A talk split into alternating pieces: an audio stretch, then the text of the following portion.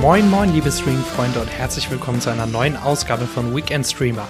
Ich heiße Lennart und bin wieder in die Mülltonnen der Streamingdienste und Mediatheken gestiegen, um ein paar haltbare Film- und Serienperlen fürs Wochenende herauszufischen.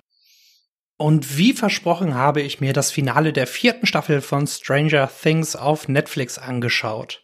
Die setzt ziemlich genau dort an, wo die siebte und letzte Folge vom ersten Teil aufgehört hat. Al, Dustin, Max, Steve und Co. stellen sich dem fiesen Wegner im Upside Down, während Jim, Joyce und Co. in Russland gegen Sowjets und Demigorgons kämpfen. Wie die vorherigen Episoden hat mir auch der Rest von Staffel 4 gut gefallen, der quasi in zwei Spielfilmen erzählt wird und insgesamt knapp vier Stunden dauert. Im ersten Film sind die fantastische Action und der Horror noch etwas verhalten. Im fast zweieinhalbstündigen Finale geht's dann richtig ab. Zwar haben die neuen Folgen viele Fässer aufgemacht, dafür aber auch die meisten zugemacht und ordentlich Payout geliefert. Die Figuren sind einem mittlerweile natürlich ans Herz gewachsen und weiterhin gut gezeichnet.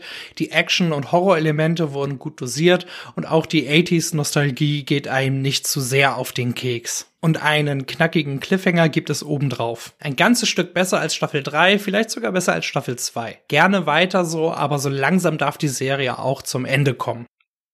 Ein weiteres Highlight ist die neue Miniserie In with the Devil, die heute auf Apple TV Plus mit den ersten beiden von insgesamt sechs Episoden gestartet ist. Im auf wahren Begebenheiten basierenden Krimi von Dennis Lehane geht es um den von Taron Egerton gespielten Knasti Jimmy Keen, der Mitte der 90er ein interessantes Angebot bekommt. Er soll nämlich den mutmaßlichen Mädchenserienmörder Larry Hall, gespielt von Paul Walter Hauser, zu einem Geständnis bringen. Wenn Jimmy erfolgreich ist, wird seine Haftdauer halbiert. Der Sechsteiler zieht einen sofort in den Bann, baut eine intensive Atmosphäre und einen perfekten Spannungsbogen auf. Die Story springt immer wieder durch die verschiedenen Zeitebenen, ohne dabei für Verwirrung zu sorgen. Und das hatte alles Hand und Fuß. Dazu hat man ein fantastisches Ensemble zusammengestellt, in deren Mitte Paul Walter Hauser eine seiner besten Karriereleistungen liefert. Und so hat Apple abermals einen echten Kracher rausgehauen. Chapeau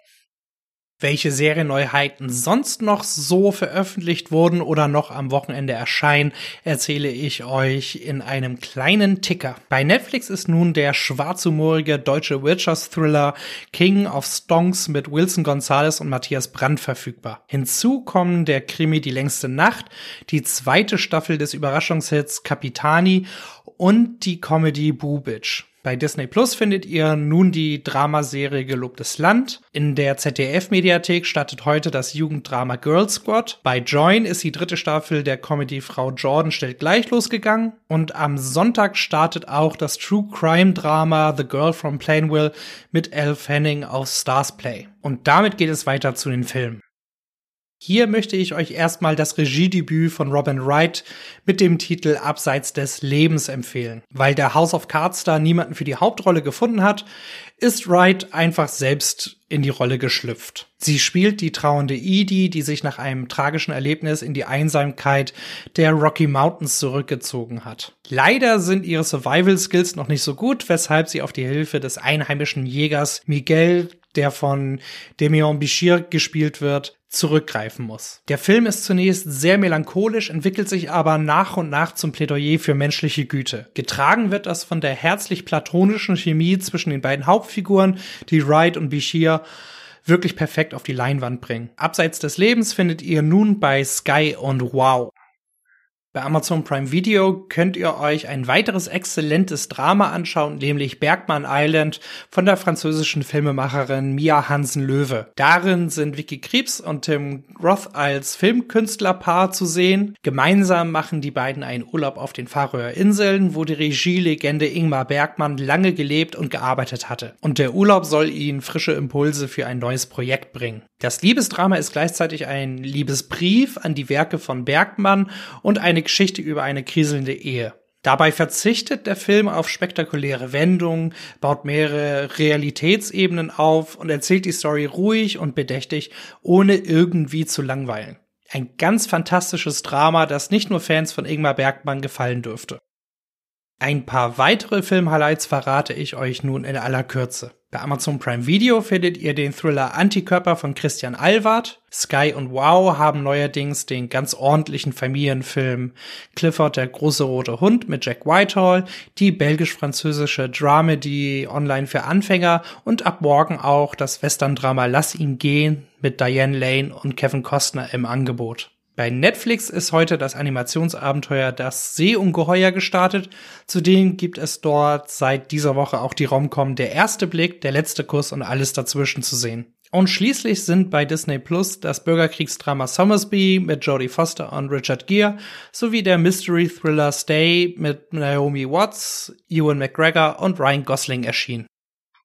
Für meinen Doku-Tipp gehe ich nochmal zu Netflix, wo seit kurzem das exzellente Doku-Porträt Harry Dean Stanton Partly Fiction verfügbar ist. Wie der Titel schon verrät, geht es um den Schauspieler Harry Dean Stanton, der unter anderem eng mit David Lynch und Wim Wenders zusammengearbeitet hat. Da der Film fünf Jahre vor seinem Tod in 2017 im Alter von stolzen 91 Jahren erschienen ist, werden seine letzten Projekte, wie zum Beispiel die dritte Staffel von Twin Peaks und sein letzter Spielfilm Lucky leider nicht besprochen. Das macht aber auch nichts, wenn man bedenkt, dass Stanton mehr als 200 Credits laut IMDb hat. Die meisten davon übrigens als Nebendarsteller.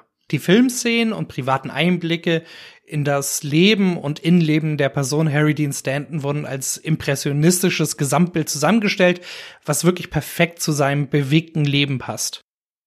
Zum Abschluss zeige ich dem Rohrkrepierer der Woche noch die kalte Schulter. Und diesmal geht die Auszeichnung an den schwedischen Horror-Thriller The Evil Next Door, der nun bei Amazon Prime Video zu finden ist. Darin zieht ein Vater mit seinem Sohn und seiner Freundin in eine leerstehende Doppelhaushälfte und dann freundet sich der Junge mit einem Nachbarn an, obwohl es doch keine gibt. Leider ist das Ganze nur Gruselhorror von der Stange ohne eigene Ideen oder Überraschungen. Die Darsteller sind insgesamt ganz ordentlich, würde ich sagen, können den immensen Leerlauf aber nicht wettmachen. Wenn ihr einen richtig guten Genrevertreter sehen und nicht den Streamingdienst wechseln möchtet, dann schaut euch lieber der Babadook an. Und damit wären wir auch schon am Ende angekommen. Natürlich hoffe ich, dass ich euch mit meinen Tipps die Suche nach Film- und Serienunterhaltung erleichtern konnte. Ansonsten wünsche ich euch noch ein erholsames Wochenende vor der Glotze. Ein kurzer Hinweis noch zum Schluss. Nächste Woche gibt es keine neue Folge von Weekend Streamer. Ich weiß, sehr, sehr, sehr, sehr schade. Am 22. Juli melde ich mich dann aber mit neuen Empfehlungen zurück. Bleibt mir bis dahin treu. Bis bald.